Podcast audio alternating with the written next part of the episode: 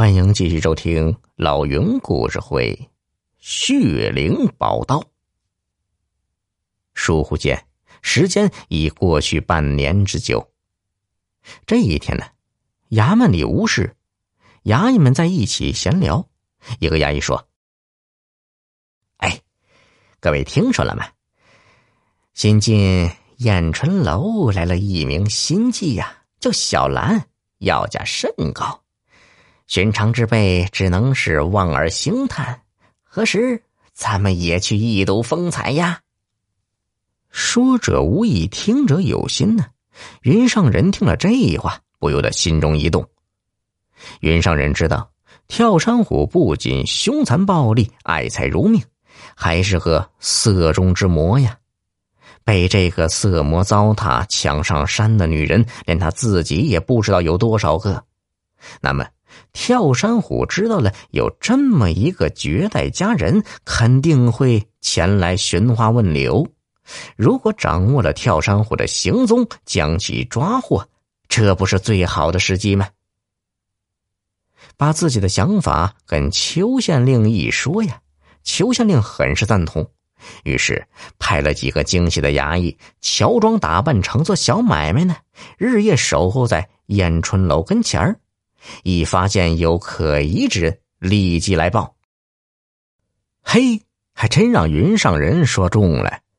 蜷缩在大青山的跳山虎，听说县城里的燕春楼新来了一个名妓，貌美如花，风情万种，不由得心痒难耐。山上的几个头目劝跳山虎，官府呢正在想方设法的缉拿他，还是不去为妙。跳山虎啊，咧着大嘴，嘿嘿，我有宝刀在手，那个捕快也奈何不了我，何惧道哉？于是不听别人的劝阻，装扮一番，暗藏钢刀，带了两个贴身手下下了山。设伏在燕春楼的衙役密探，时时瞪大眼睛盯着每个进进出出的嫖客。也未发现描述的黑脸大汉，几个人呢？不禁是疑惑起来：这跳山虎还能来吗？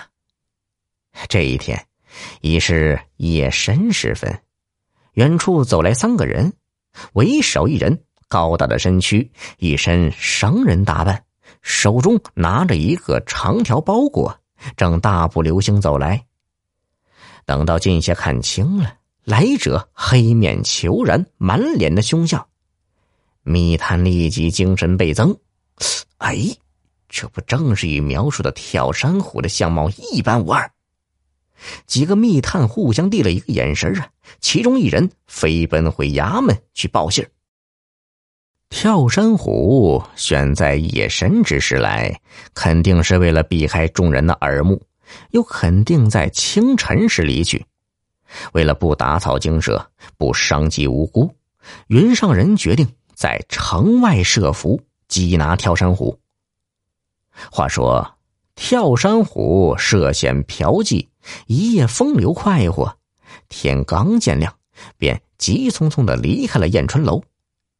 出了城门，见平安无事，得意洋洋的说着呢：“嘿，哪儿来的什么凶险呢？”老子这不是平平安安的回来了吗？话音未落，就听一声断喝：“跳山虎，你死到临头还敢张狂！”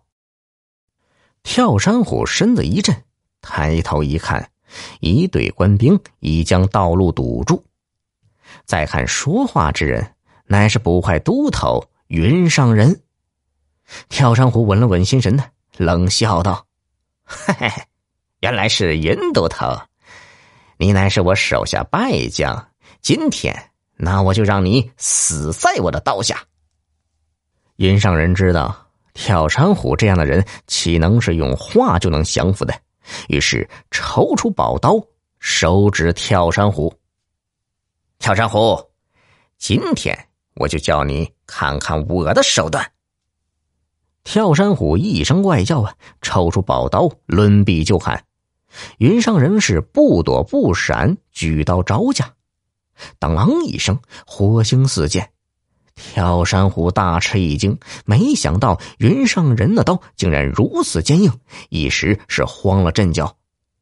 云上人心中大喜，步步紧逼，几个回合，手起刀落，将跳山虎的刀削去一截，又飞起一脚，把跳山虎踢倒在地。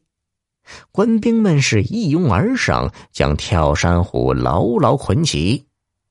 数日后，跳山虎被押赴刑场，一刀斩绝。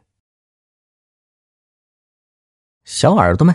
本集已播讲完毕，喜欢的话给个专辑满星好评呗。